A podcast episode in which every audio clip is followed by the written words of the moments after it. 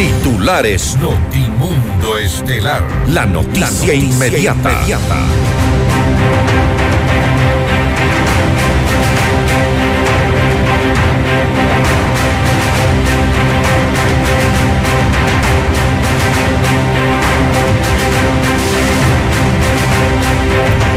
Con seis votos a favor, la comisión que investiga el caso Encuentro aprueba el informe final que recomienda un juicio político en contra del presidente Guillermo Lazo por delitos contra la seguridad del Estado.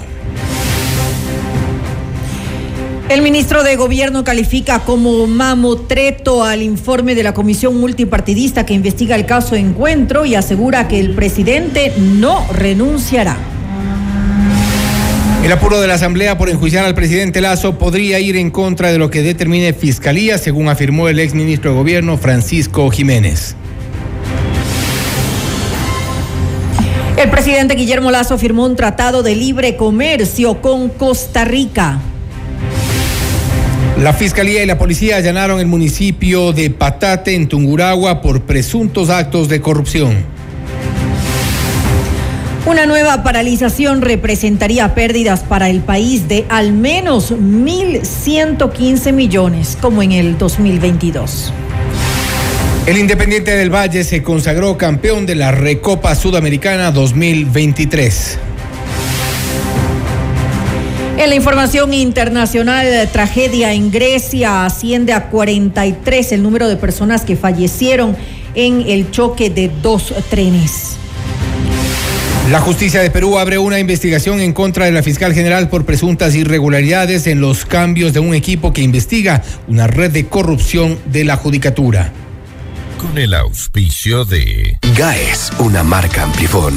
Si quieres comprar un Volkswagen, ven a la Granados, ven a Equavagen. Mega Kiwi es mucho más. Universidad UTE, juega el resto de tu vida. Cámara de Comercio de Quito, 116 años contigo. Hospital Metropolitano, tu vida es importante para mí. Programa de información apto para todo público. FM Mundo 98.1 presenta Notimundo Estelar. Noticias, entrevistas, análisis e información inmediata. Notimundo, la mejor forma de terminar la jornada bien informados. Conducción, Fausto Yepes y María del Carmen Álvarez. Dirección de Noticias, María Fernanda Zavala. Dirección General, Cristian del Alcázar Ponce.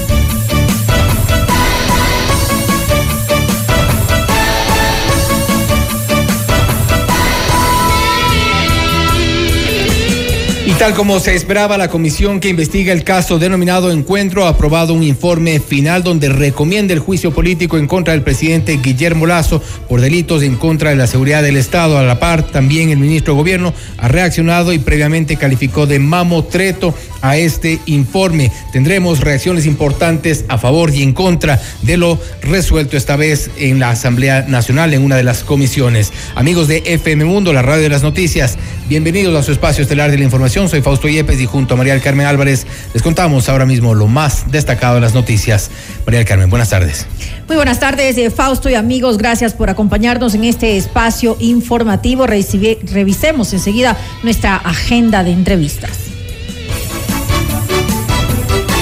Conversaremos con la economista Natalie Arias, ella es asambleísta por Creo. Hablaremos acerca de la calificación que hace el oficialismo de mamotreto al informe de la comisión multipartidista que investiga el caso Encuentro. Tendremos también contacto con la licenciada Paola Cabezas, asambleísta por UNES, para hablar sobre lo resuelto precisamente en esta comisión del caso denominado Encuentro. El correísmo quiere tomarse el poder. ¿Cuáles son las pretensiones? les, les preguntamos enseguida. Y también conversaremos con la licenciada Andrea Ibáñez, secretaria de Educación Superior, Ciencia, Tecnología e Innovación, CENESID, acerca de los compromisos del gobierno con la educación superior. Y para nuestra audiencia en Cuenca, recuerden que Notimundo es retransmitido por Radio Antena 190.5 FM. Puedes conectarte a FM Mundo Live a través de nuestra fanpage en Facebook, FM Mundo 98.1 Quito, Ecuador y disfruta de las entrevistas exclusivas y nuestros noticieros completos con la más alta calidad. También suscríbete a nuestro canal de YouTube FM Mundo 98.1, la radio de las noticias. Amigos, bienvenidos. Aquí comenzamos. Le mantenemos al día. Ahora, las noticias.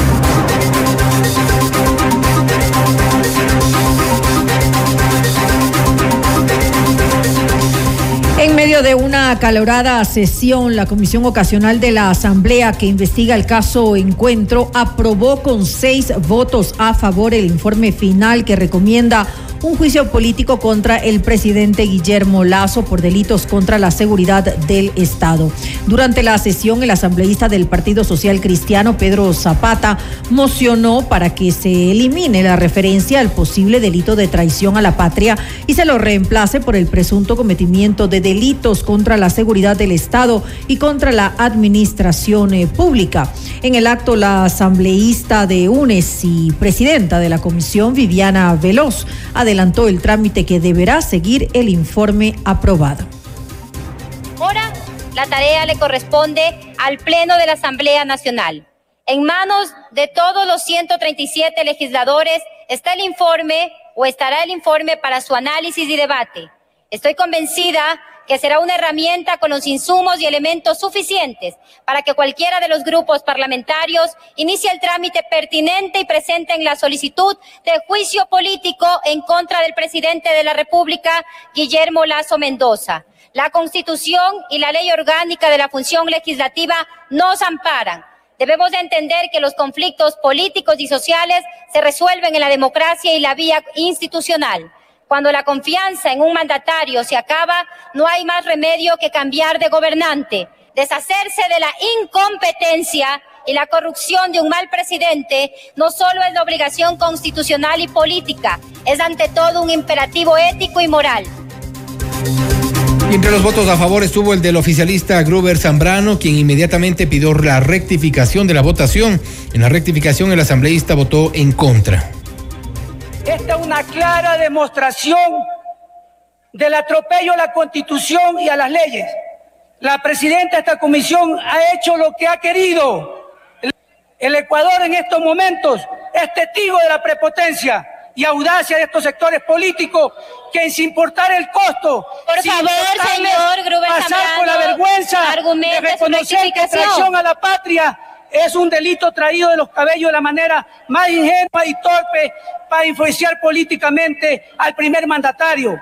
A pesar de ello, y hacia sabiendas que el presidente de la República nada tiene que ver en este proceso investigado, todo con tal de conseguir el objetivo propuesto, que es dar un golpe de Estado y derrocar al presidente de la República, que la historia y todos los hijos de esta patria juzguen sus acciones por pisotear la constitución y la ley en la Casa de la Democracia y la ley.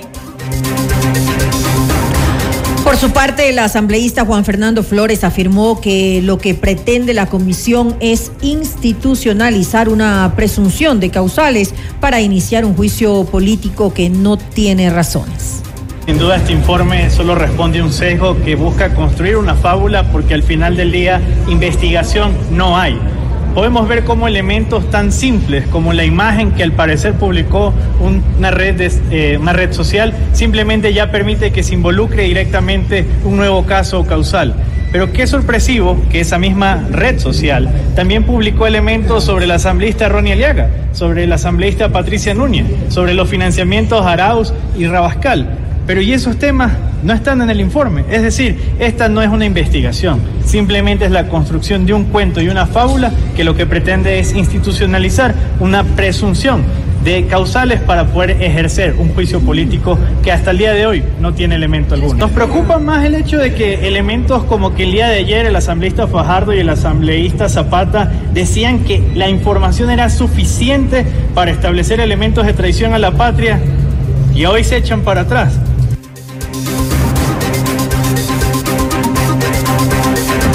De su lado, el legislador por el Partido Social Cristiano Esteban Torres precisó que no están de acuerdo con impulsar un juicio político por delitos en contra de la seguridad del Estado. Nosotros hemos encontrado méritos de la investigación, de la información, de los testimonios que ha recogido esta comisión para un posible enjuiciamiento al presidente de la República por el numeral 2 del artículo 129 de la Constitución. Esto es por el posible cometimiento en el grado de omisión de los delitos de peculado, cohecho y concusión. La bancada social cristiana, a través del asambleísta Pedro Zapata, no ha encontrado méritos y por eso hemos mocionado en la comisión el retiro, especialmente del desarrollo de la causal del numeral 1 del 129, al no encontrar que existan méritos para un posible enjuiciamiento al presidente de la República por la causal 1, que son delitos contra la seguridad del Estado establecidos en el 129 de la Constitución. En Notimundo a la carta, Pedro Velasco, asambleísta de la bancada del Acuerdo Nacional BAN, criticó el documento de la comisión y afirmó que en este se hacen observaciones que carecen de legalidad. Se hacen apreciaciones bastante subjetivas, sin sustento, sin la documentación probatoria, solamente con eh, presunciones y con lucubraciones. Hablar de delitos contra la administración del Estado es bastante grave y hay que probarlo porque ahí estamos hablando precisamente de concusión, es decir, que el presidente de la República haya aprovechado de su cargo para obtener beneficios económicos para él. Hablar de cohecho, de enriquecimiento ilícito, hablar de peculado, tienen que haber las pruebas suficientes. Sí, claro, no hay necesidad de que haya un enjuiciamiento penal, pero las evidencias tienen que estar demostradas y probadas. Esta no es una causal que la puedan justificar, porque el decir puede presumirse de que tenía conocimiento, que benefició él económicamente a su entorno, eso no es prueba suficiente. Por lo tanto, esas apreciaciones carecen de toda legalidad. Con relación a las denuncias que hizo Luis Verde Soto, exsecretario de Anticorrupción, en un informe que contenía siete hipótesis que alertaban sobre mecanismos en la supuesta estructura en las empresas públicas, Velasco consideró que su gestión no alcanzó el objetivo para que la que fue creada la Secretaría Anticorrupción. Que fue una secretaría intrascendente, que las funciones que cumplió Verde Soto prácticamente no demostraron el rol para el cual se creó esa Secretaría Anticorrupción, porque él debió ser la primera persona que si conocía de temas que estaban involucrando a ciertos elementos del gobierno nacional, debía poner una denuncia en fiscalía. No tiene por qué. Ahora argumentar de Pero que... Pero sí hace un informe, él hizo un informe y en ese informe dijo que había presunción de la posibilidad del cometimiento de algunos delitos en las empresas públicas. ¿Eso no era suficiente? ¿Debía él poner físicamente una denuncia? Ese informe debía ir directamente a la fiscalía. O sea, no, no es el, hecho de que lo expuse decir que, porque la fiscalía puede recibir noticia crímenes, inmediatamente activar sus procesos de investigación y demostrar la veracidad de esos actos. No creo que se escude hoy en eso decir yo hice conocer. El ministro de Gobierno Henry Cucalón calificó como mamotreto al informe que preparó la comisión multipartidista que investiga el denominado caso Encuentro. De lo que se conoce, se ha hecho público, con lo cual han convocado a los señores asambleístas y que están sesionando el día de hoy, yo lo califico de un mamotreto, un documento que no tiene ni pies ni cabeza. Para mí sin valor jurídico alguno, no vinculante, al final de cuentas el Pleno de la Asamblea Nacional en los próximos días podrá acogerlo o no. Y aún así, si es que ese mamotreto llegara a ser conocido y aprobado, debe ser motivado y argumentado en la presentación de un juicio político. Tiene que tener firmas, tiene su trámite, tiene su dictamen ante la Corte y tiene su sustanciación a través de la Comisión de Fiscalización. Pero el contenido de lo que se ha conocido y es público eh, merece, en mi caso, eh, es el rechazo. Además, Cocalón aseguró que el presidente Guillermo Lazo no renunciará como lo solicitó la Confederación de Nacionalidades Indígenas del Ecuador, CONAIE. En esos 10 puntos, uno ve cómo toma la constitución a su manera.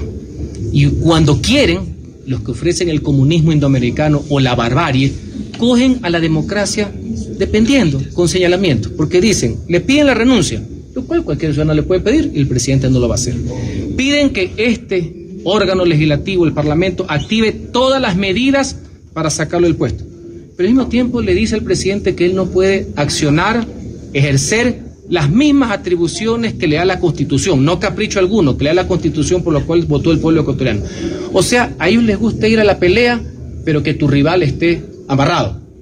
Eso es lo que nos está diciendo. Y claro, si tú activas esos mecanismos que yo no digo que se van a hacer, pero que están en la Constitución, ahí sí yo me levanto. Pero ahorita no. Ahorita es manifestación pacífica, lo cual yo saludo, respeto y ojalá que se haga así. Manifestaciones que son propias de la democracia. O sea, sí me voy al levantamiento al paro si tú ejerces algo que está en la ley, pero tú que vives al margen de la ley permanentemente, tú sí puedes hacer lo que te da la gana. En Notimundo al día, Francisco Jiménez, exministro de Gobierno, consideró que los tiempos del informe que busca enjuiciar políticamente al presidente Guillermo Lazo coinciden con el anuncio de nuevas movilizaciones, por lo cual hizo un llamado para que el Parlamento debata con cabeza fría el documento para no profundizar la crisis por la cual atraviesa el país. Es que los hechos políticos están, se están sucediendo de manera más vertiginosa que la investigación que está llevando a cabo la Fiscalía. Esa acusación gravísima de vínculos de la mafia albanesa con, con determinados sectores tiene que ser analizada a fondo, tiene que ser revisada a fondo, tiene que ser establecida a fondo. Pero para eso pues hay que llevar a cabo, hay que mover los rulimanes que le dan forma a la justicia. Sin embargo, parece que el escenario político tiene sus apuros. Veo cómo se estaban forzando las cosas para acelerar estos escenarios y imagínense que hoy se tome una decisión por parte de la Asamblea que trate de establecer presuntivamente vínculos del gobierno con, con esa supuesta organización delictiva y luego el día de mañana la Fiscalía diga que no, que no necesariamente es así o que no hay pruebas que permitan acreditar eso. Estaríamos empujando la inestabilidad de un escenario político complejo, con todo lo que eso supone, sin que hayan elementos jurídicos que realmente lo justifiquen. Entonces, creo que estamos actuando precipitadamente.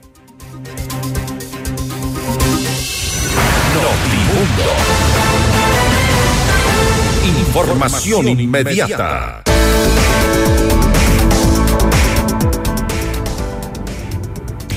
Convierte tus utilidades en la mejor inversión. Un Volkswagen de Equavagen recibe beneficios especiales. Accede al financiamiento Volkscredit y estrena tu nuevo auto. Además, recibimos tu auto usado como parte de pago. Visítanos en Avenida Granados, E14-70 e Isla Marchena. Si quieres comprar un Volkswagen, ven a la Granados. Ven a Equavagen. ¿Estás eh, buscando una beca para financiar tu carrera universitaria? Pues te cuento que en la UTE ofrecemos becas hasta del 75%. Tenemos becas por condición económica, rendimiento académico, rendimiento deportivo y discapacidad. ¿Qué esperas? Postula ahora en ute.edu.es y un asesor te ayudará. Universidad UTE, juega el resto de tu vida. Hospital Metropolitano es el único hospital privado en Ecuador con cirugía robótica Da Vinci para casos de alta complejidad y cirugía bariátrica. Consulta ya con tu médico especialista, Hospital Metropolitano.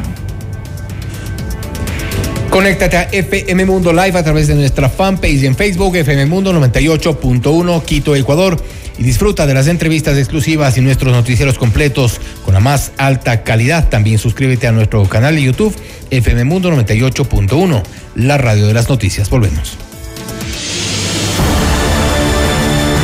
Objetividad y credibilidad. Notimundo Estelar. Con María del Carmen Álvarez y Fausto Yepes. Regresa enseguida. Decisiones con Jorge Ortiz. Viernes 8 horas. Reprise sábado 12 horas y domingo 10 horas. Inicio del espacio publicitario.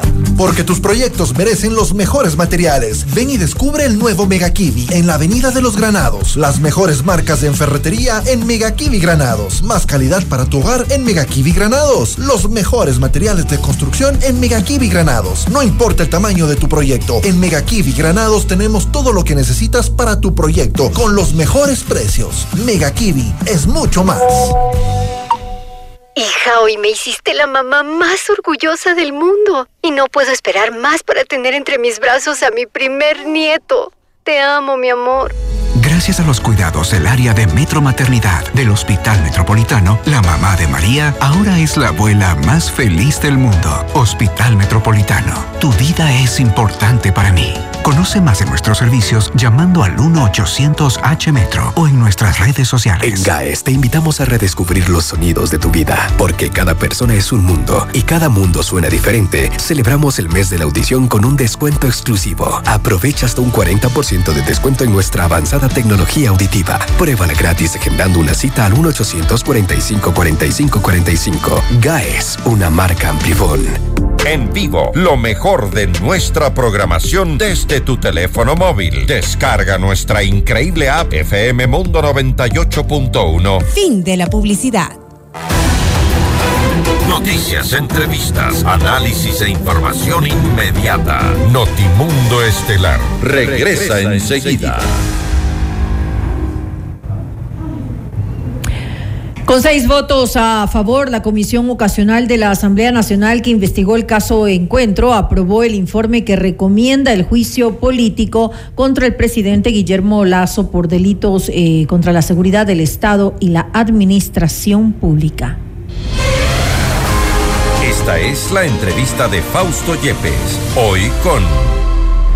Estamos en este momento ya en contacto con economista Natalia Arias, asambleísta por Creo, para hablar sobre esta decisión de la comisión que investiga el caso Encuentro, caso Gran Padrino. Bueno, ha tenido algunos nombres que se le ha dado a esta comisión. Eh, asambleísta, gracias por estar con nosotros. Fausto Yepes le saluda, bienvenida.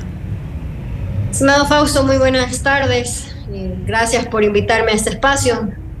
Efectivamente, el día de hoy se aprobó este informe realizado por la Comisión Ocasional. Sin embargo, nosotros hemos sido absolutamente claros señalando cuáles son todas las observaciones que pueden hacerse al procedimiento, que en este caso en vez de una investigación, pues buscaba generar un relato que calzara con las conclusiones que ya estaban definidas, porque aquí lo importante es llevar a juicio al presidente y no necesariamente pues la investigación que se comprometieron a hacer. ¿Cuáles son las observaciones que ustedes han puesto esta vez ya sobre la mesa? El ministro de Gobierno ha dicho y, o ha calificado a este informe de un mamotreto. Hay cuestionamientos también desde varios sectores, incluso eh, constitucionalistas, eh, juristas que se han referido a los términos ya técnicamente del informe como tal. Pero ustedes, ¿qué tipo de cuestionamientos han puesto sobre la mesa que, bueno, claramente no han sido escuchados? Abordo brevemente algunos de forma para entrar, eh, de, entrar totalmente pues, a aquellos de fondo. Dentro de los que corresponden a aquellas observaciones de forma, pues está el tema de los plazos. Hace una semana y un poco más se pidieron 10 días adicionales para poder completar la investigación que en ese momento se había, podría decirse, más o menos iniciado. Se habían escuchado la primera parte de las comparecencias. Y a pesar de que se ensayaron todo tipo de líneas de investigación, por definirlas de alguna forma, eh, en este caso, en el momento en el que se empezó a conocer que en ese sentido el ciudadano Cortázar había aportado o habría aportado, porque hay que manejar casos eh, todo en calidad de conjeturas, a la campaña del binomio Arauz Rabascal. En ese instante se suspendieron las convocatorias a esas comparecencias y además también cuando se supo, eh, cuando se conoció, mejor dicho, de parte específicamente de una asambleísta eh, de la provincia de Chimborazo, eh, que también agradecía estos aportes en ese sentido, aportes a la campaña, quiero decir, pues tampoco esto se incluyó. Es decir, valía la pena abordar todo tipo de líneas de investigación, por más descabelladas que sean, dedicarle tiempo a cada una de ellas, pero no valía la pena cuando se trataba de la organización política a la que pertenece la presidenta de esa comisión. Quiere decir que apuraron la conclusión, según sus, eh, su interpretación, apuraron la conclusión cuando ya sintieron que eh, estas investigaciones podían salpicar al, al, a la bancada de UNES. Sin duda alguna, dos consideraciones muy breves. Al, corrismo, me refiero. Efectivamente, tienen que ver en este caso pues con el hecho de que arrancaron las comparecencias de esta comisión con las declaraciones del asambleísta Ronnie Aliaga, y en ese sentido él llegó a mencionar que aun cuando se lo mencionaba, se aludía a su nombre, pues no valían como pruebas, en este caso no podían considerarse pruebas o evidencias eh, de nada, porque eh, únicamente era un audio, pero entonces el audio sirve para mí, pero no para los demás. ¿Cuál es ahí la doble medida? Y eso únicamente con respecto al plazo. Las, eh, realmente las observaciones de fondo tienen que ver en ese sentido con el tratar de adaptar estas circunstancias que se están investigando en este momento en la justicia ecuatoriana a las causales definidas en el artículo 129 de la Constitución y en las que claramente pues se requiere el haber confirmado en ese sentido tener una evidencia suficiente de que acciones deliberadas por parte de un primer mandatario pues llevaran a ese tipo de eh, circunstancias para poder configurar la causal. Dicho de otra forma, la, en este caso, pues por omisión no se puede, en ese sentido, ni traicionar a la patria ni cometer delitos contra la seguridad del Estado. Y, por, y en el caso específico de la segunda causal, que tiene que ver con los delitos de administración pública, cohecho, confusión, eh, peculado, pues no, lo que han hecho ahí es transcribir aquello, todos los delitos. No se especifica porque no existe realmente una definición de lo que podría llevar realmente a un presidente a un juicio político. Únicamente se está jugando ahí con las palabras de manera de la manera de la manera más arbitraria para lograr el objetivo de calzar. Conclusión con el. Ahora, este, dentro de este, de este informe y dentro de las investigaciones se habla mucho sobre lo que pudo haber conocido en su momento eh, el presidente Guillermo Lazo. Y ahí un poco no casan tampoco las, las, las fechas, los momentos, quizá porque eh, el momento en el que se comenzó esta investigación era mucho antes de, la presidencia de Guillermo Lazo. No obstante, se habla de este archivo de la investigación y esto es un poco lo que complica al presidente Lazo. En realidad, eh, esto es de la forma en la que voy a describir. Una investigación realizada con el apoyo de un cuerpo de investigadores de la Policía Nacional, pero bajo la dirección de la Fiscalía General del Estado, es decir, enteramente bajo la responsabilidad de esa institución, en algún momento ya no tuvo el sustento y se solicitó por parte de esa misma institución a un juez, al juez competente para poder eh, dejarla en ese momento archivada. Valga decir que como no es como en otras circunstancias, cuando luego se archiva, queda prácticamente pues ya muerto. Y en realidad... Bueno, sobre eso, sobre eso hay dudas porque al propio fiscal se lo investiga precisamente por haber eh, eh, pedido este, este, este archivo se ha abierto ya una investigación y el caso como tal está reabierto.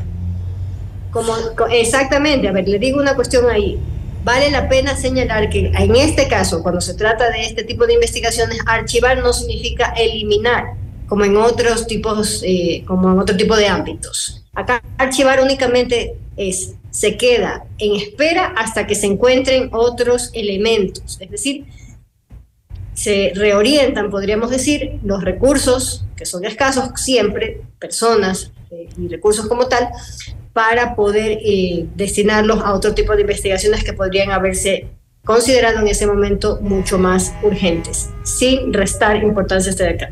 Y un punto también importante en este caso es que siendo responsabilidad de la Fiscalía General del Estado el avanzar con la investigación, el decidir archivarla o no, y por supuesto el acto de custodiarla. Ahora se encuentra abierta una indagación previa para conocer en qué tipo de circunstancias sale de la custodia de la misma fiscalía, se filtra y ahora pues eh, en este momento pues ha intentado que se forme parte, que forme parte de este, de este proceso de investigación. Palabras de la fiscal dentro de la comisión, abrir la indagación previa porque ella no se hace responsable del contenido de ese informe, siendo que no fue ella quien lo entregó formalmente, porque nuevamente tenía una doble protección, una doble reserva a propósito de los temas que trataba por la naturaleza de, la, de aquellos eh, delitos que se investigaban o de las circunstancias que se investigaban. Vamos a los hechos y a la coyuntura y un poco lo que pueda pasar de aquí en adelante, porque eh, lo cierto es que se ha aprobado ya eh, este informe en la Comisión Ocasional recomendando el juicio político. Esto irá al Pleno de la Asamblea Nacional. Ahí tampoco el presidente la tiene muy fácil, tomando en cuenta que tiene a Partido Social Cristiano y UNES, bueno, ahora son eh, prácticamente la misma cosa, en, en, en su contra. No tiene una fuerza política, realmente una fuerza dentro de la Asamblea Nacional. Le queda por ahí la, la Corte Constitucional, donde se requerirán seis votos para dar paso a este proceso de juicio político, pero la situación al presidente Guillermo Lazo no se le viene fácil. De momento, el siguiente paso es el Pleno de la Asamblea Nacional. ¿Cómo ve usted el panorama allí? Aprovecho para referir cuál es el procedimiento efectivamente. El informe pues es un paso adicional que han decidido tomar quienes están tratando de impulsar, quienes están tratando en buena medida, lamentablemente, de desestabilizar para impulsar este juicio político contra el primer mandatario.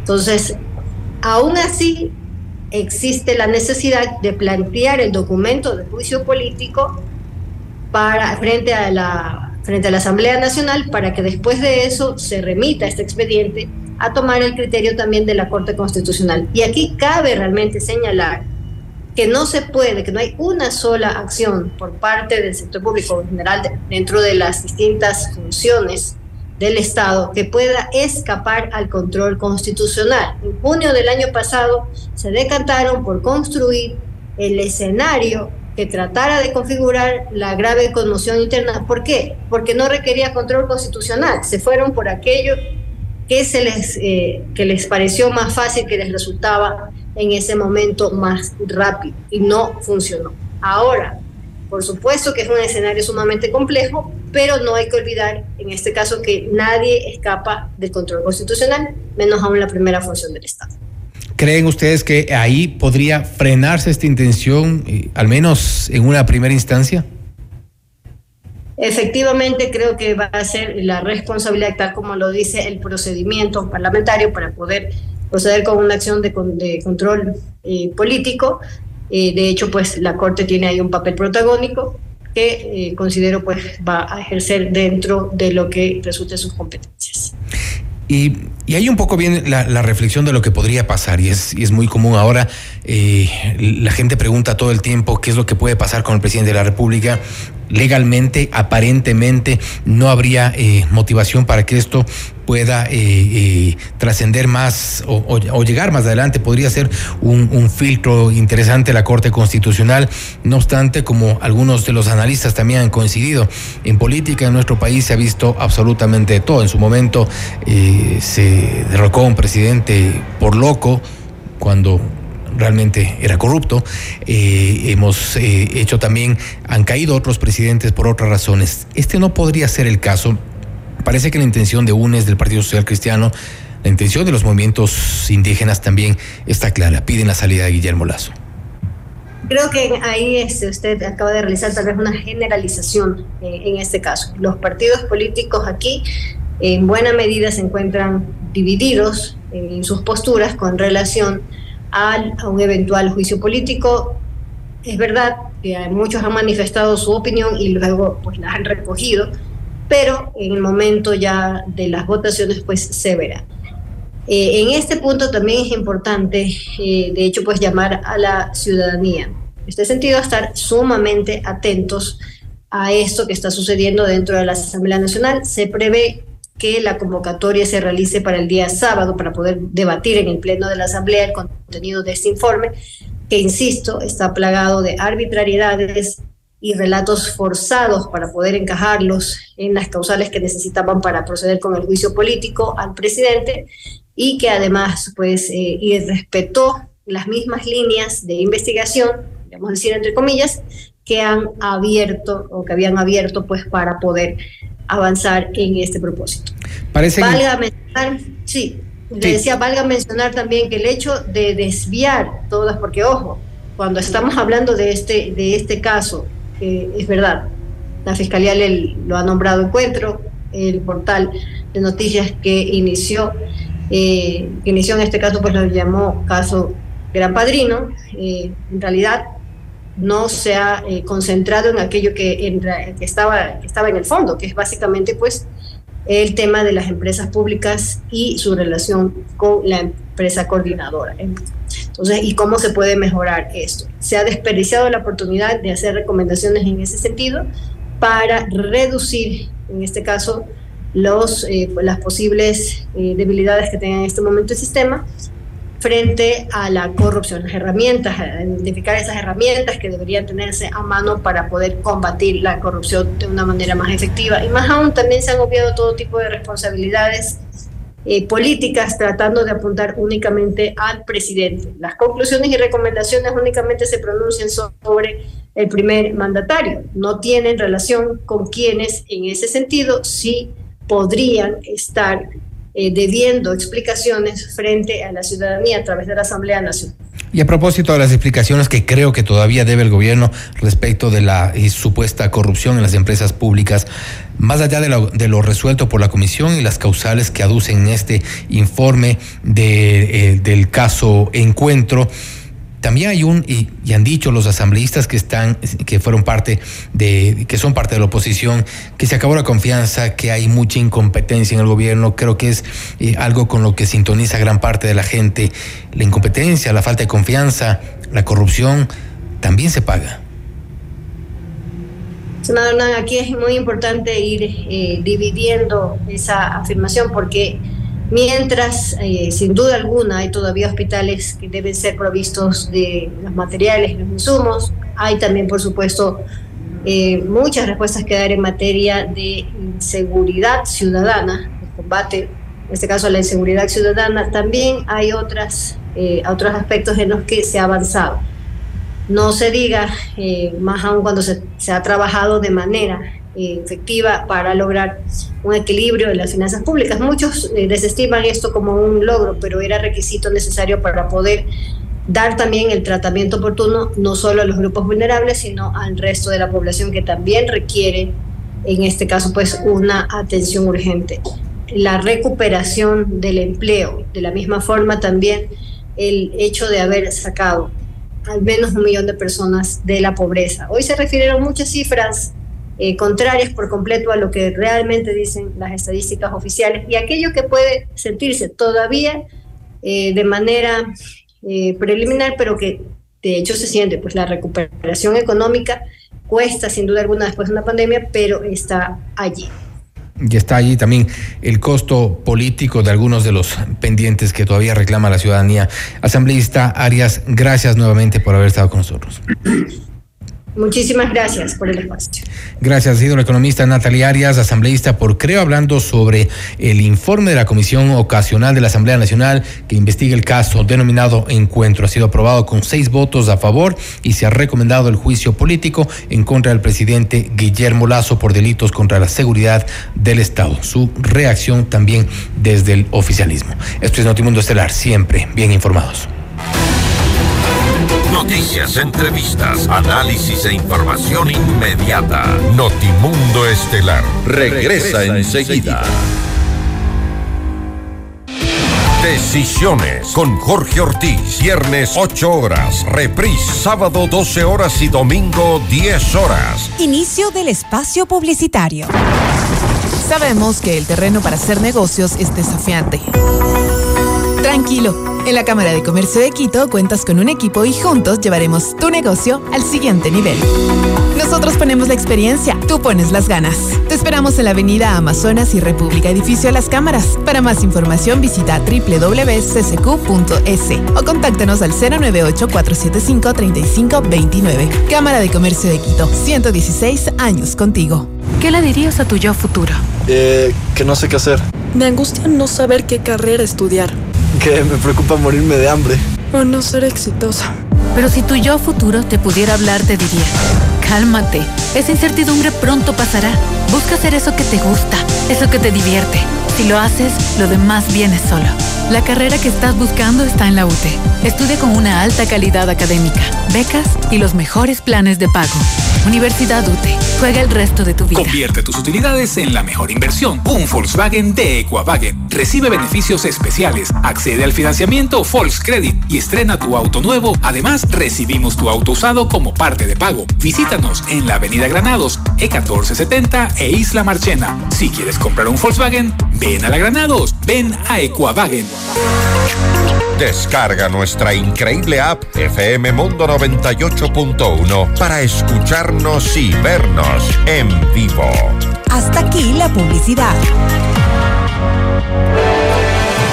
Continuamos en Notimundo Estelar.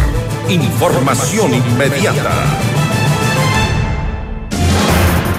Y ahora, en Notimundo, nos enlazamos con CNN en Español Radio. Las, noticias, más importantes de lo que sucede en el mundo.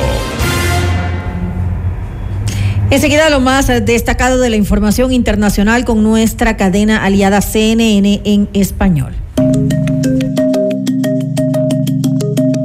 Hola, soy Marisabel Houston desde Atlanta y estas son las cinco cosas que debes saber a esta hora. Música Rusia envió una nota diplomática a Estados Unidos sobre su retiro del nuevo Tratado de Reducción de Armas Estratégicas START por sus siglas en inglés, confirmó el Departamento de Estado. Este es un acuerdo clave para la reducción de armas nucleares. El portavoz del departamento, Ned Price, calificó la decisión de Rusia de suspender unilateralmente el tratado como desafortunada e irresponsable. El jefe del grupo mercenario ruso Wagner dijo este miércoles que actualmente no hay ciudadanos serbios entre sus combatientes en Ucrania después de que el último abandonó el área hace dos meses. Las declaraciones son en respuesta a las acusaciones del presidente de Serbia, Aleksandar Vučić, de que Wagner ha tratado de reclutar serbios para luchar en Ucrania. La compañía militar privada rusa anunció la contratación del personal en el portal serbio de Russia Today según N1. El presidente serbio ha buscado equilibrar los lazos culturales y religiosos de Serbia con Rusia con la ambición de unirse a la Unión Europea y a la OTAN. El Departamento del Tesoro de Estados Unidos impuso este miércoles sanciones a tres empresas y dos personas por generar ingresos ilícitamente para el gobierno de Corea del Norte. Las sanciones se producen después de meses de lanzamientos de misiles condenados internacionalmente por parte de Pyongyang, el más reciente de los cuales tuvo lugar el mes pasado. Según un comunicado de prensa del Tesoro, la agencia sancionó a Shilson Trading Corporation y a Korea Paco Trading Corporation por ser agencias, instrumentos o entidades controladas por el gobierno de Corea del Norte o el Partido de los Trabajadores de Corea. El príncipe Harry y Meghan recibieron una solicitud para que desalojen Frogmore Cottage, la residencia oficial de la pareja en el Reino Unido, dijo un portavoz de los Sussex a CNN el miércoles. La declaración sigue a los informes de medios británicos que afirman que la pareja fue desalojada de la propiedad. El Palacio de Buckingham dijo que no habría comentarios. Una fuente real le dijo a CNN que cualquier discusión de este tipo sería asunto familiar privado. Blink 182 anunció este miércoles que debía posponer su gira por Latinoamérica debido a una lesión de su baterista Travis Barker. Tom DeLong, cofundador y uno de los vocalistas de la banda, fue el encargado de dar la noticia a través de su cuenta de Instagram. La banda iniciaba en marzo una gira por varios países latinoamericanos en torno a festivales musicales, entre ellos las versiones latinas de Lollapalooza en Argentina, Chile y Brasil, Stereo Picnic en Bogotá, Asunción y Co en Paraguay, Tecate Pal Norte en México. El cantante dijo que todas esas fechas las realizarán en 2024. Y esto es todo en esta edición de CNN 5 Cosas. Para más información sobre estas historias y conocer las últimas noticias, siempre puedes visitar cnne.com slash 5 Cosas. Desde Atlanta les informó Marisabel Houston. Sigan conectados e informados a través de cnne.com. Le mantenemos al día. Ahora, las noticias.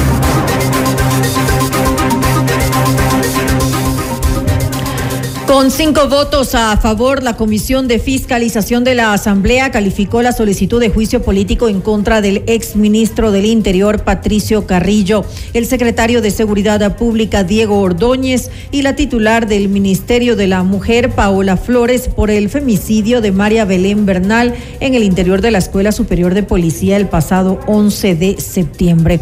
Entre las eh, causales consta el inadecuado control y manejo de la fuerza pública en el paro de junio del 2022 por los asesinatos dentro de las cárceles, la inseguridad ciudadana, las consecuencias del narcotráfico y el femicidio de María Belén Bernal. Y luego de esta decisión, el Ministerio de la Mujer se pronunció y expresó su preocupación ante la ilegalidad en la calificación de este juicio político contra la ministra Paola Flores. Se trata de una maniobra política que vulnera gravemente los derechos de la ministra, indica el comunicado. Y revisamos otros eh, temas. El Pleno del Consejo de la Judicatura posesionó a los nuevos directores provinciales en los ámbitos administrativo y disciplinario. La designación de los servidores judiciales tiene el objetivo de impulsar la carrera judicial y a través de esta acción aportar en la lucha contra la corrupción y la violencia. En el acto, William eh, Terán, presidente de la entidad, se refirió al, al presupuesto de la Judicatura e hizo un llamado al presidente Guillermo Lazo presidente constitucional de la República, Guillermo Lazo, a través de la pantalla ciudadana, formalmente le solicito una cita a fin de que tenga la gentileza de recibir a este ciudadano que hoy ejerce la presidencia del Consejo de la Judicatura, que con el máximo y comedido de los respetos, técnicamente se dirigirá a usted y le solicitará comedidamente. Se dispongan las medidas necesarias para el flujo presupuestario necesario a la función judicial, a fin de que pare ese conjunto sistemático y progresivo de señalamiento a la función judicial. La función judicial no puede ser inundada de forma externa esta goza de independencia e imparcialidad. Y el presidente Guillermo Lazo y su homólogo de Costa Rica, Rodrigo Chávez, firmaron el acuerdo de asociación comercial en la ciudad de San José. En el encuentro, Lazo habló sobre sus expectativas de este convenio. Esperamos que este acuerdo nos permita incrementar el intercambio comercial de bienes desde el inicio mediante encadenamientos productivos y nuevos proyectos de inversión. Este acuerdo de asociación comercial entre Ecuador y Costa Rica es también un instrumento jurídico de última generación y de gran alcance, pues abarca varias disciplinas tales como el acceso de mercancías, normas técnicas al comercio, servicios, inversiones, compras públicas, pero también incorpora materias como comercio y género, derechos laborales y ambientales. Por su parte, el presidente de Costa Rica, Rodrigo Chávez, afirmó que ambos países comparten el ideal de la igualdad de oportunidades para los ciudadanos, de la equidad y de la prosperidad compartida junto al comercio. La cooperación entre naciones le permita a nuestra región transformar estructuralmente nuestras economías y con eso alcanzar una mayor presencia en los mercados globales. No porque nos interese una línea de ventas mercantilista, no, porque ahí reside la prosperidad que resulta de una sociedad productiva, de un ser humano productivo y bien remunerado. Este importantísimo paso en la construcción de relaciones comerciales más sólidas todavía, luego de 174 años de relaciones diplomáticas, de relaciones más profundas y dinámicas entre nuestras patrias, forma parte de un esfuerzo más amplio de este gobierno por fortalecer la integración regional en América Latina. El aumento de las tensiones entre el gobierno y los movimientos indígenas preocupa a los inversionistas internacionales y se refleja en el alza del riesgo país, que alcanzó los 1.709 puntos el pasado 27 de febrero, el valor más alto en lo que va del año. En Notimundo al Día, Alberto Acosta Burneo, experto económico, explicó que eso se traduce en pérdidas de empleo y mayores perjuicios, sobre todo para la gente pobre. Entonces, cuando el riesgo país sube, como ha sucedido en estos días, que alcanzó 1.709 puntos, un récord, después de que la CONAIE anunció que abandonaba el diálogo con el gobierno, eso significa que los inversionistas internacionales en este momento no quieren prestarle dinero al Ecuador. Es un riesgo excesivamente alto, el riesgo en Perú está alrededor de 200 puntos, el de Colombia alrededor de 400 puntos, Ecuador 1.700 puntos. Entonces significa que no quieren prestar al Ecuador, significa menos capacidad fiscal para invertir, el fisco va a tener más dificultad de cerrar su presupuesto porque el mundo no le quiere prestar dinero al Ecuador. El Ecuador es visto como un país de alto riesgo. ¿Y qué significa menos financiamiento? Significa menos capacidad de crecimiento económico, menos empleo, menos ventas, menos bienestar. Entonces, tiene que preocuparnos a los ciudadanos de manera muy importante el tema del riesgo país, porque un país subdesarrollado siempre tiene necesidad importante de financiamiento, porque tiene escasez de capitales. La Fiscalía y la Policía allanaron el municipio de Patate para recabar indicios como computadores y documentos relacionados con la construcción de una obra con presunto sobreprecio e inhabilitada desde el año 2020. Según informó la entidad, el perjuicio sería de más de un millón de dólares. Además, el operativo busca determinar una presunta vulneración interna al sistema informático del municipio de Patate.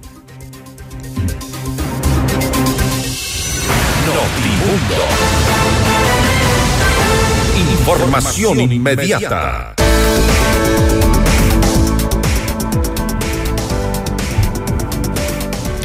En la Cámara de Comercio de Quito cuentas con un equipo y juntos llevaremos tu negocio al siguiente nivel. Nosotros ponemos la experiencia y tú, tú pones las canas. Te esperamos en la Avenida Amazonas y República, edificio Las Cámaras. Visita www.ccq.es o también puedes contactarnos al 098-475-3529. Cámara de Comercio de Quito, 116 años contigo.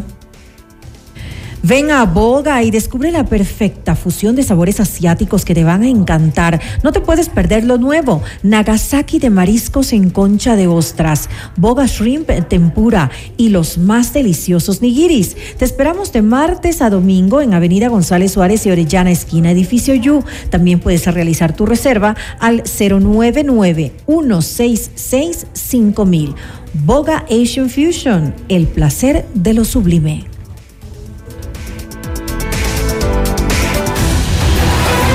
Noticias, entrevistas, análisis e información inmediata. Notimundo Estelar regresa, enseguida. Decisiones con Jorge Ortiz. Viernes 8 horas. Reprise sábado 12 horas y domingo 10 horas. Inicio del espacio publicitario. Porque tus proyectos merecen los mejores materiales. Ven y descubre el nuevo Mega Kiwi en la Avenida de los Granados. Las mejores marcas de enferretería en Mega Kiwi Granados. Más calidad para tu hogar en Mega Kiwi Granados. Los mejores materiales de construcción en Mega Kiwi Granados. No importa el tamaño de tu proyecto. En Mega Kiwi Granados tenemos todo lo que necesitas para tu proyecto con los mejores precios. Mega Kiwi es mucho más. Papá, no me imagino un día sin un consejo tuyo, sin tu apoyo y todo el amor que siempre me das. Agradezco tanto esta segunda oportunidad que nos da la vida para estar más cerca de ti. Gracias a la velocidad de respuesta del área de emergencia del Hospital Metropolitano, el hijo de Don Luis va a seguir disfrutando de su primer héroe. Hospital Metropolitano, tu vida es importante para mí. Conoce más de nuestros servicios llamando al 1-800-H-Metro o en nuestras redes sociales. Todos los programas mírelos en nuestro canal de YouTube, FM Mundo Live. Fin del espacio publicitario. Continuamos en Notimundo Estelar. Información inmediata. Tras la aprobación eh, del informe de la Comisión Multipartidista, el cual recomienda el juicio político al primer mandatario Guillermo Lazo, este pasaría al Pleno de la Asamblea Nacional para una resolución. Los protagonistas de la noticia en Notimundo.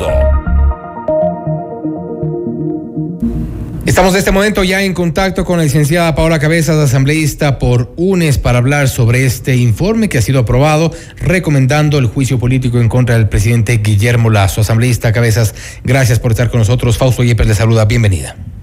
¿Qué tal, Fausto? Buenas noches. Saludos a usted y a toda la audiencia de FM Mundo.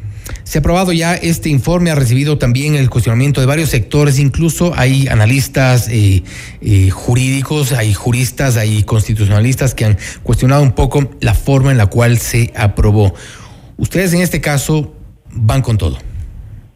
Mm, ¿Cuáles eh, son los cuestionamientos específicos para poderlos esgrimir? Respecto de las causales que se han, se han, establecido, lo que se ha dicho es que se está haciendo una especie, se ha tratado de calzar las causales para llegar a esta eh, recomendación de juicio político. Bueno, es lo responsable. Para eso justamente se conformó la comisión, para hacer justamente eh, una fiscalización que conlleve a eh, adaptar, en este caso la investigación, a los a las causales que se establecen en el 129, tanto numeral 1 como numeral 2. Entendemos que por ahí el tema, y vamos a ir específicamente antes que la consulta me la haga usted, sobre el tema de traición a la patria, seguramente muchos constitucionalistas, expertos en la materia, eh, consideran que ha sido seguramente muy apretado o que han se ha estirado mucho la norma para tratar de calzar a ese a esa a esa causal. Sin embargo, lo importante es que este informe, antes de ser aprobado, era un borrador. Y creo que es lo, fundamental que este informe haya sido tratado en la comisión, que los comisionados hayan dado sus aportes sobre esta causal y como nos dimos cuenta, se aprobó justamente sin, sin esta, digamos, sin esta causal, que era justamente la de traición a la patria, porque hubo argumentos de los comisionados. Entonces, en democracia... Más que causal sonaba, más que causal sonaba ocurrencia. No, no, no, no hay ocurrencia. Yo diría que hubo la suficiente, el, suficiente aporte eh, cuando el presidente en varios espacios internacionales ha hablado del narcotráfico y el crimen organizado como peligro para el Estado ecuatoriano. Hay evidentemente eh, muchos elementos que no comprendemos como el presidente, conociendo que el narcotráfico es nuestro enemigo principal para, para el Estado ecuatoriano, cómo ha dado paso y ha permitido que justamente redes del narcotráfico permeen a su gobierno a través de, de, de familiares y de personas cercanas al presidente. Insisto, esto podríamos debatirlo, pero sin embargo creo que no hay que darle tanto alargue porque decidió la comisión para no causar ruido, torpecer una fiscalización que a la larga ha dado los resultados que el Pleno de la Asamblea Nacional consideraba, pero sobre todo la ciudadanía. Eh, yo quiero poner en antecedente que esta no es una investigación correísta o no es el antojo del correísmo. Solo parece. Es importante poner y relevar que han existido voces de varias, eh, de varias bancadas, de varios sectores políticos que han justamente aportado al informe, han aportado con sus, eh, con sus con, con, con la fiscalización que hoy termina con este informe. Esto tiene origen eh, este, en, en este informe que fue archivado en el 2022, en enero del 2022, eh, de acuerdo a lo que reposa, la información que reposa también en Fiscalía. De hecho, la investigación se acaba de, de reabrir, eh, se investiga al fiscal que, que dispuso el, el, el archivo de este, de este informe. No obstante, en función de eso se habla de este juicio político y quienes están opuestos a esta decisión de la comisión ocasional es eh, lo que dicen es se está llamando a juicio político por presunciones, por algo que no, no se ha concretado y además en base a un informe que en su momento fue archivado, sobre el cual no hay conclusiones. Mire, Fausto, es que siempre va a depender de los momentos. Yo creo que aquí tenemos una memoria cortoplacista y muchos de los actores que hoy están cuestionando la acción fiscalizadora de la Asamblea Nacional. Y me refiero exactamente al ex legislador y actual ministro de Gobierno, Henry Cucalón, que era uno de, los, de las principales voces cuando consideraba que el juicio político se aplicaba primero porque nosotros, y eso tiene que quedar claro para usted, para toda la audiencia, que nosotros no somos ni jueces ni fiscales. Nosotros hacemos acción política. Nuestro, nuestro trabajo como Asamblea Nacional es control político. Y es indiscutible que todo lo que se ha hecho dentro de la comisión se ajusta al control político. Y sí, los delitos de concusión, cohecho, peculado y enriquecimiento ilícito que están justamente eh, están establecidos en el segunda en la segunda causal del artículo 129 se apegan y ojo, no necesita, porque esto lo decía el señor Cucalón, lo decían varios ex legisladores de la bancada de Creo, no se necesita tener una sentencia en firme para que se adapte justamente el delito a una acción de fiscalización. No tiene nada que ver una cosa con otra. Lo decía el ex ministro de Gobierno. Pero ahora, ¿cómo se está haciendo un proceso de fiscalización de similares características al presidente Lazo? Ahora ya no aplica. No, no se puede, y yo considero creo que tiene que existir eh, una, una, una, una, una visión o, o un respeto a la majestad de la Asamblea Nacional, que en este momento está haciendo una acción de fiscalización ajustándose y apegándose justamente a lo que dice la norma. Pero como no les gusta, porque se trata del presidente Lazo, pues ahora dicen que no, que no aplica, que no está bien, que no hay sentencia en firme, que recién se está investigando, cuando ya hay, ya existen antecedentes de fiscalización de estas características sin sentencias, con investigaciones simplemente abiertas y en donde la Asamblea Nacional, con votos de los legisladores de gobierno, ya han abierto juicios políticos al respecto. Sin embargo, para no generar expectativas o desviar la expectativa que tiene la ciudadanía, aquí hay pasos a seguir. Primero, el informe pasa a la presidencia de la Asamblea Nacional quien tiene que convocar al Pleno para que trate el informe. Y antes de ir a esta parte de procedimiento no es eh, vinculante, esto es importante, el informe no es vinculante, el informe va a ser tratado en el Pleno, allí los legisladores van a decidir si se da paso o no al juicio político. Posteriormente irá a la Corte Constitucional para que justamente dé el dictamen si da paso o no al juicio político. Y bueno, de eso íbamos a hablar más adelante, no obstante, ya, ya, si ya se ha adelantado usted, asambleísta, quisiera un poco también desglosar este, las, las conclusiones del informe, para que la gente que nos escucha sepa un poco más de por qué se recomienda este juicio político, en dónde está la conclusión, en dónde está el delito. La gente quiere saber un poco en qué parte ustedes identificaron este, esta, esta, eh, esta relación entre el presidente Guillermo Lazo y el, la investigación de, sobre la supuesta presencia de mafia albanesa en Ecuador. Pauso, nosotros no, no identificamos delitos. La, la, documentación y la información que ha llegado a la ¿en dónde, en, dónde lograron eh, calzar estas causales? Vamos por ese lado. Ya. Sí, hay que utilizar los términos adecuados porque no queremos que la ciudadanía piense que nosotros estamos... Las causales hablan de delitos, por eso le decía. De fiscales o jueces, no, al contrario. Pero sí es importante que entendamos dónde justamente se, eh, se han encontrado. Es más, el, el informe sobre León de Troya, que es justamente un documento que el mismo coideario del presidente Lazo, Fernando Villavicencio, pudo eh, aportar a la comisión en donde claramente ha dicho, el presidente tenía conocimiento de este informe de la Policía Nacional, el presidente tenía conocimiento que la mafia albanesa estaba operando con funcionarios, no solamente de su gobierno, sino también ligados a sus familiares, y el presidente, teniendo conocimiento de este informe, el presidente guardó silencio, es más, el mismo eh, Fernando Villavicencio en el informe que contribuyó también para fortalecer el, el, el informe ha dicho claramente que en el periodo de gobierno del presidente Lazo es donde se pide el archivo de este informe de inteligencia policial, en donde, mire, qué casualidad, están vinculados altos mandos de la Policía Nacional, generales, muchos vinculados en otros actos que eh, se puede allí establecer que ha existido una eh, vinculación directa del presidente Lazo y esto obviamente ha configurado el que se haya cometido pues justamente o ajustado a la causal número 2 del artículo 129. Sabemos claramente que hay una investigación, es más, no podríamos, Fausto, desconocer lo que está haciendo la comisión cuando la misma fiscalía ya ha, reabierto el caso de León de Troya. Entonces no es que estemos nosotros haciendo nada que no esté concatenado con la justicia.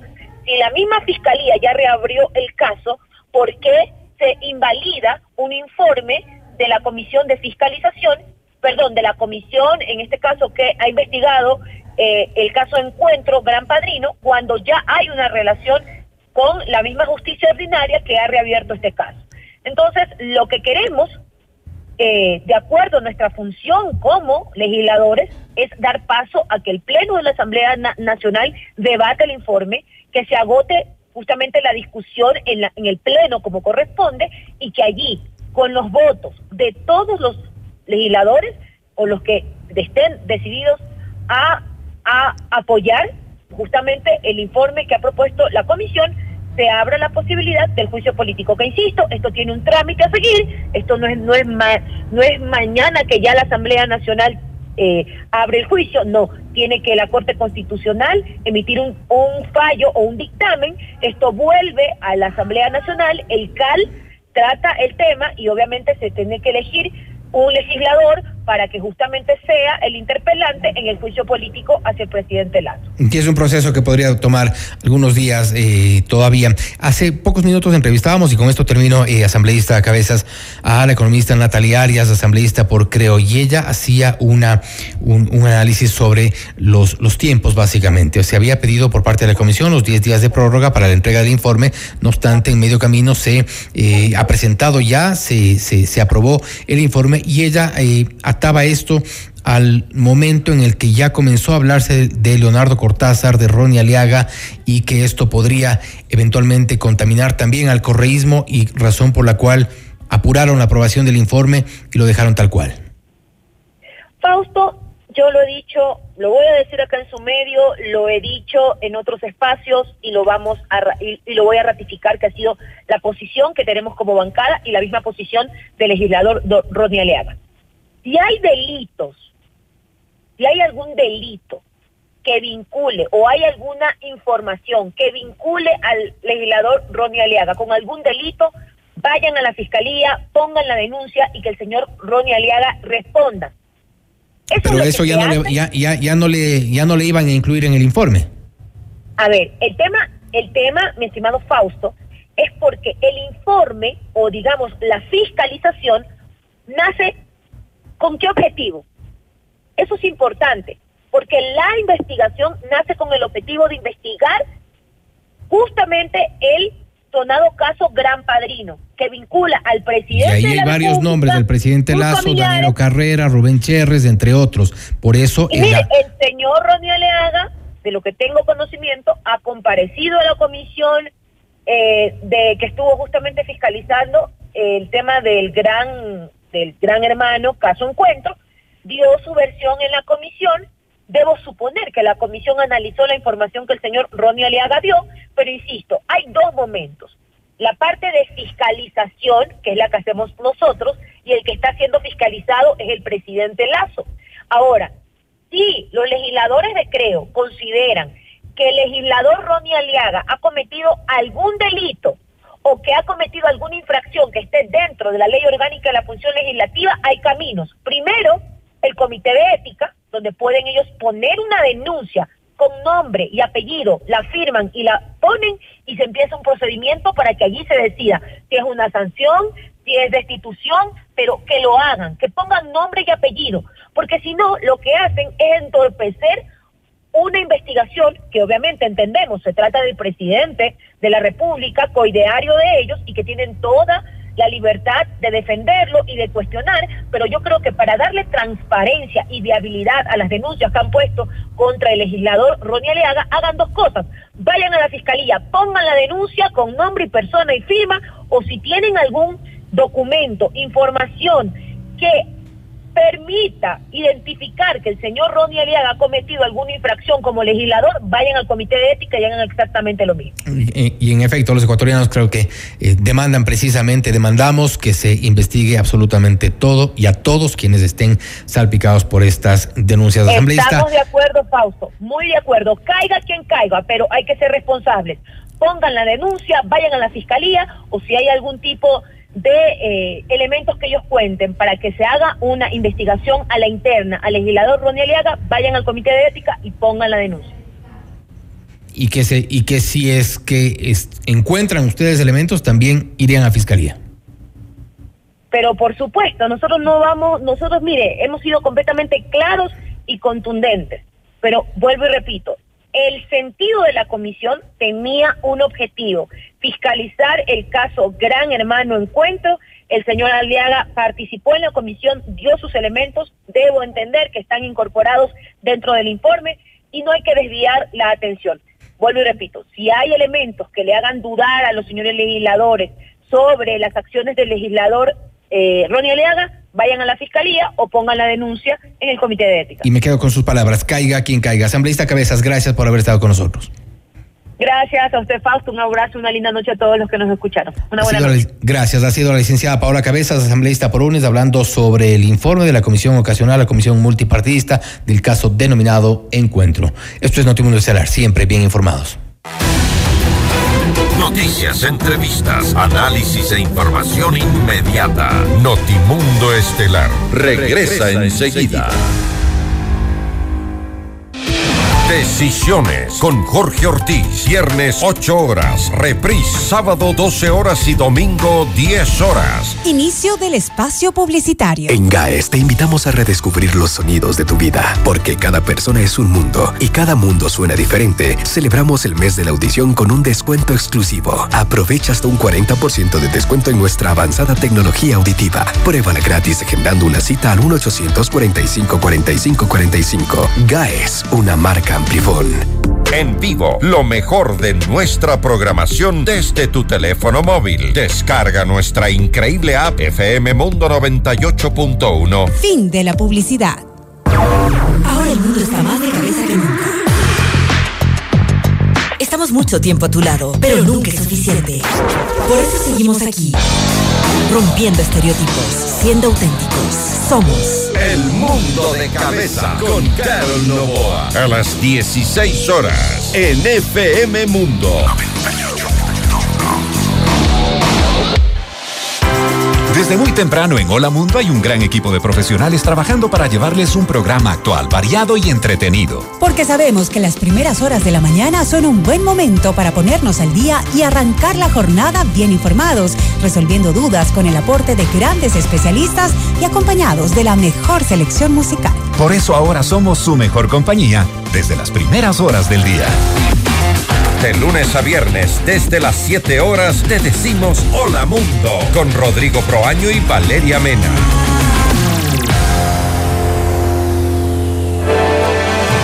Continuamos en Notimundo Estelar. Información inmediata. El gobierno promueve un nuevo modelo educativo para fortalecer la educación superior y técnica en el país. Vamos más allá de la noticia. Notimundo Estelar en FM Mundo con María del Carmen Álvarez. Y saludamos a esta hora a la licenciada Andrea Ibáñez. Ella es secretaria de Educación Superior, Ciencia, Tecnología e Innovación. Muy buenas eh, noches y gracias por acompañarnos, licenciada Ibáñez. Le saluda María del Carmen Álvarez. ¿Qué tal, María del Carmen? Muchísimas gracias por la invitación y un saludo a todos los que nos sintonizan en este momento. Gracias a usted nuevamente por estar junto a nosotros. Cuéntenos pues un poco eh, acerca de este anuncio que ha realizado el gobierno nacional como parte de su compromiso para mejorar pues la educación eh, superior y técnica. Eh, ¿En qué consiste? Qué, ¿Qué cambios van a darse para lograr esos objetivos? Sí, muchísimas gracias. El señor presidente Lazo el día de ayer, justamente en su comunicado a la nación, pudo compartir todas las novedades que tenemos desde la CENESID en referencia a la educación superior, el nuevo modelo que se está promoviendo y toda la inversión que este gobierno del Ecuador ha realizado en el último tiempo para poder potenciar eh, la educación superior en general, pero de manera particular la educación técnica y tecnológica que es tan importante para el desarrollo de toda nación.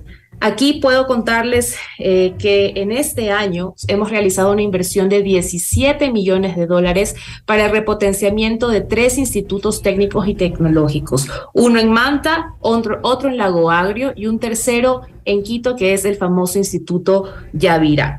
Hemos también realizado eh, un, bueno, desarrollado y, e implementado un programa de becas y ayudas económicas el año pasado que fue es sumamente exitoso. Tuvimos 15 millones de becas y ayudas económicas entregadas a los jóvenes. Esto representa mayores oportunidades para poder acceder a la educación superior Ahora, en la educación. Licenciada, con relación a este programa de becas que me dice que ya lo iniciaron pues desde el año eh, anterior, eh, ¿cómo se decide esta asignación? ¿Cómo se considera a quién se entregan eh, las becas? ¿Cuál es el criterio?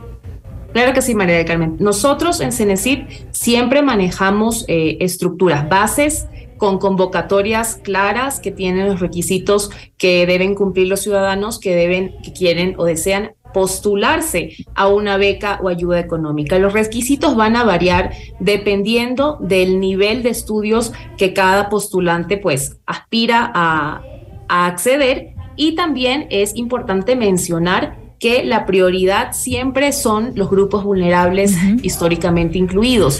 Es así que el año pasado el 46% de las becas y ayudas económicas otorgadas y que fueron adjudicadas fue, eh, fueron dirigidas a grupos eh, vulnerables. Aquí tenemos personas con discapacidad, pero pueblos y nacionalidades también, eh, deportistas de alto rendimiento y demás. Entonces se hace un esfuerzo desde la política pública para procurar romper estas brechas eh, que impiden eh, el acceso igualitario o esta, esta igualdad eh, en la educación superior. ¿Ese 46% significa cuántas personas?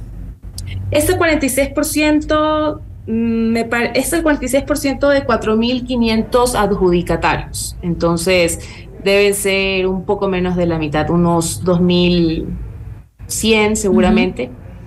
Y, de, y desde, se considera a todas a las personas de todo el país.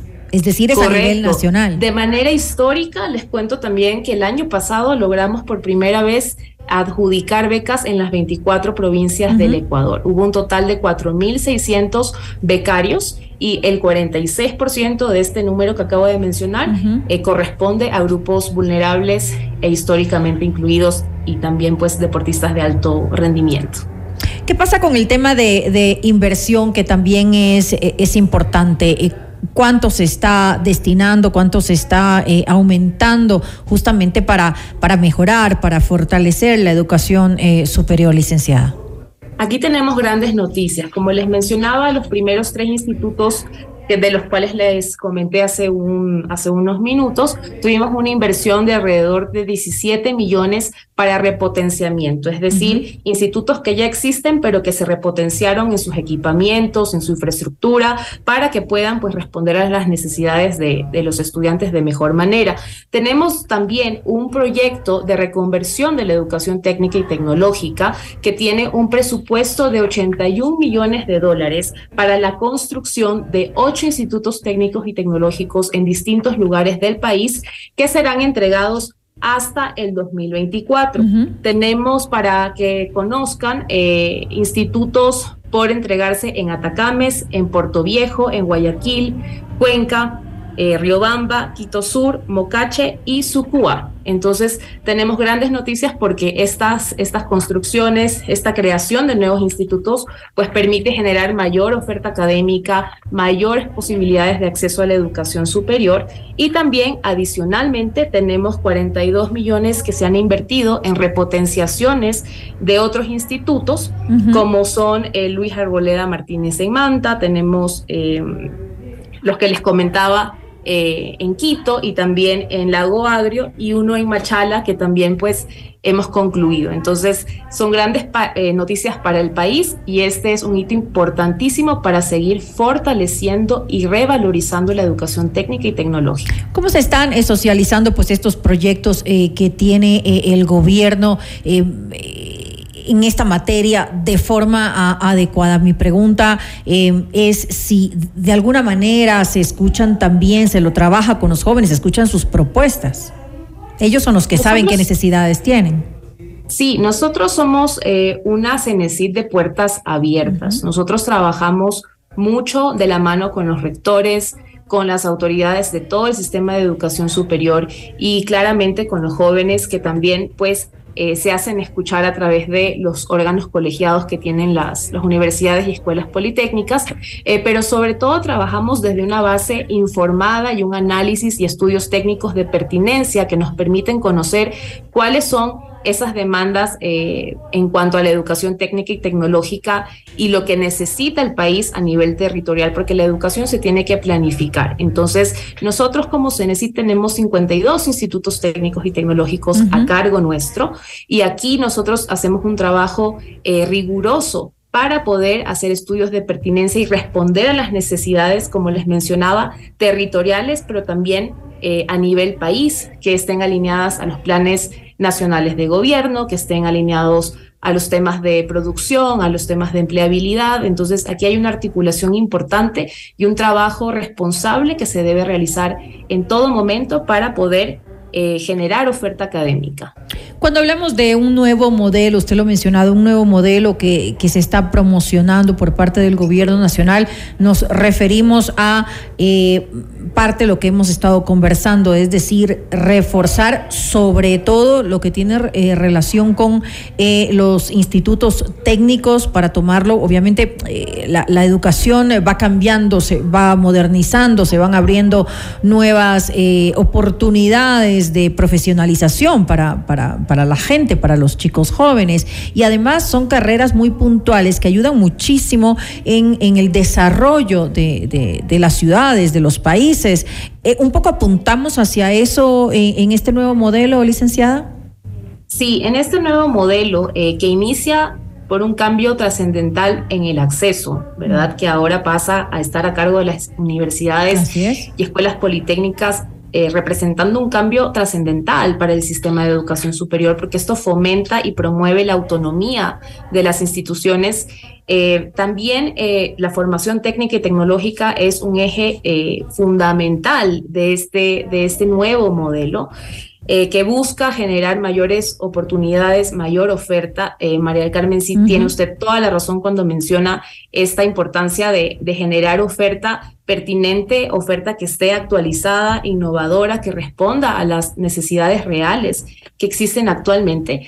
Eh, aquí se ha hecho un esfuerzo importantísimo a nivel de reglamentos con el Consejo de Educación Superior para flexibilizar los procesos de creación de carreras, eh, que existan modalidades variadas para esta oferta. Eh, me refiero a modalidad presencial, semipresencial, en línea, que ha tomado tanto auge después de la pandemia, ¿verdad?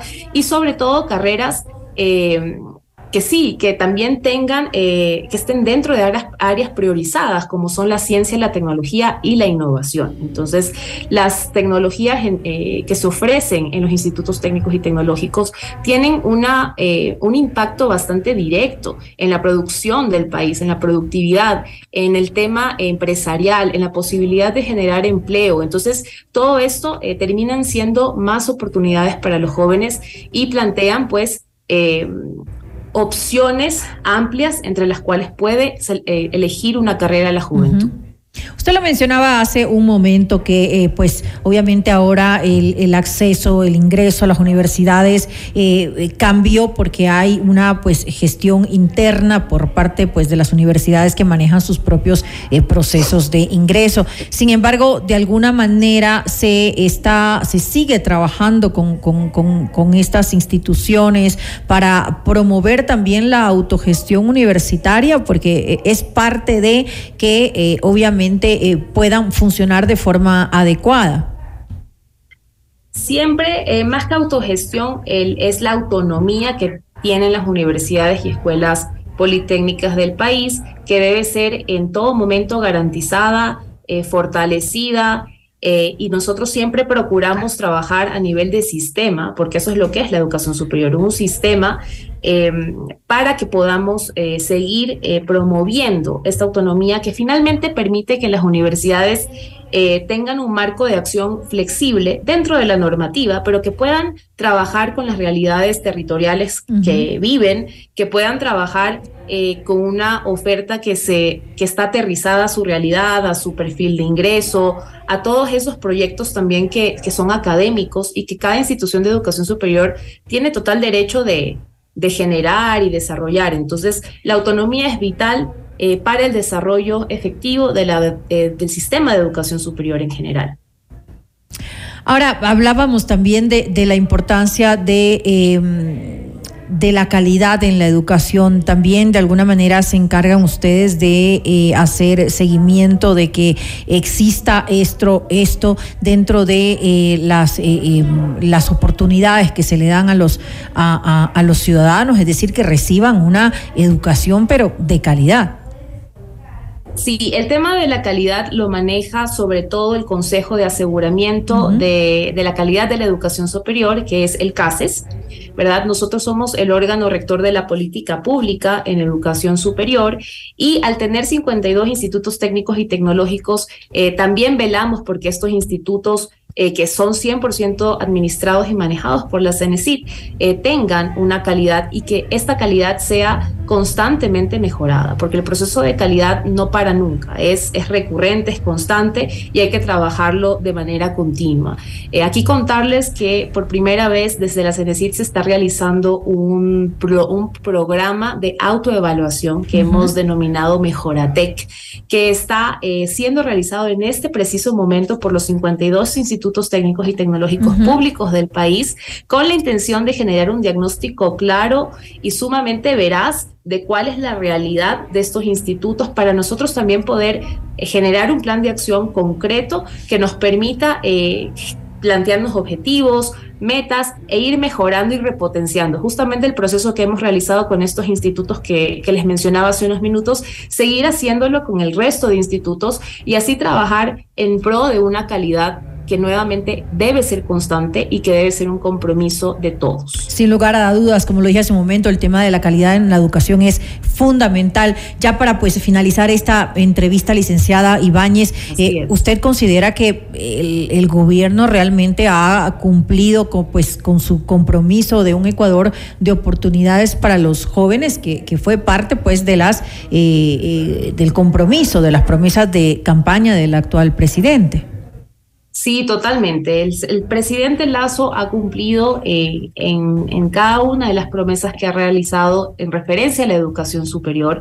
Nosotros iniciamos una gestión con una CENESID hiperregulada que también eh, impedía de cierta forma que esta autonomía que tanto, de la que tanto hablamos fluya y se desarrolle y se fortalezca. Entonces, hoy en día estamos cambiando, o sea, pasando este proceso de acceso, eh, permitiendo mayor oportunidades a nivel de, de, la selección, a nivel de, de un proceso que empieza a ser más libre también para las universidades, pero también para los jóvenes. Ya no hay limitación en la selección de, de carreras o limitación en las instituciones de educación superior a las cuales se pueden postular.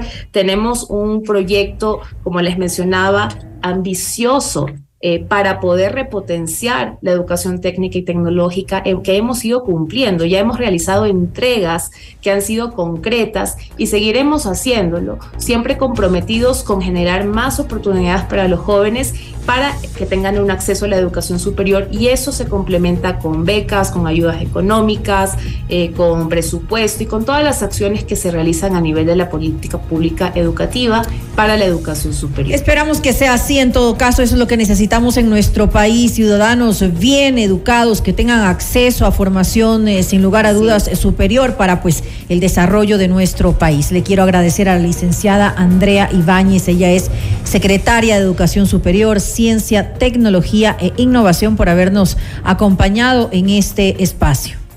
Muchísimas gracias a ustedes. Un abrazo. Linda noche. Lo mismo, gracias.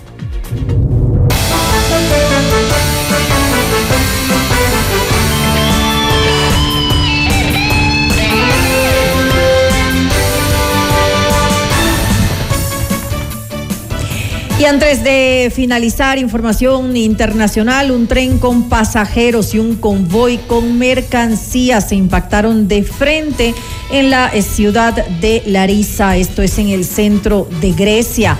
Ante este hecho, eh, lamentable, 43 personas fallecieron y más de 85 resultaron heridas. Varios eh, vagones y locomotoras quedaron pulverizados y sus dos eh, conductores murieron de forma instantánea. Según información de la empresa encargada, Hellenic Train, entre ambos vehículos viajaban más de 350 personas. En Perú, la Junta Nacional de Justicia inició una investigación en contra de la fiscal Patricia Benavides por presuntas irregularidades en los cambios de un equipo que investiga una red de corrupción en la judicatura. Este hecho fue calificado como un acto de amedrentamiento a su función. Benavides indicó que dicha resolución es nula y que los cambios se dieron para reforzar el equipo de trabajo y no para desarticularlo.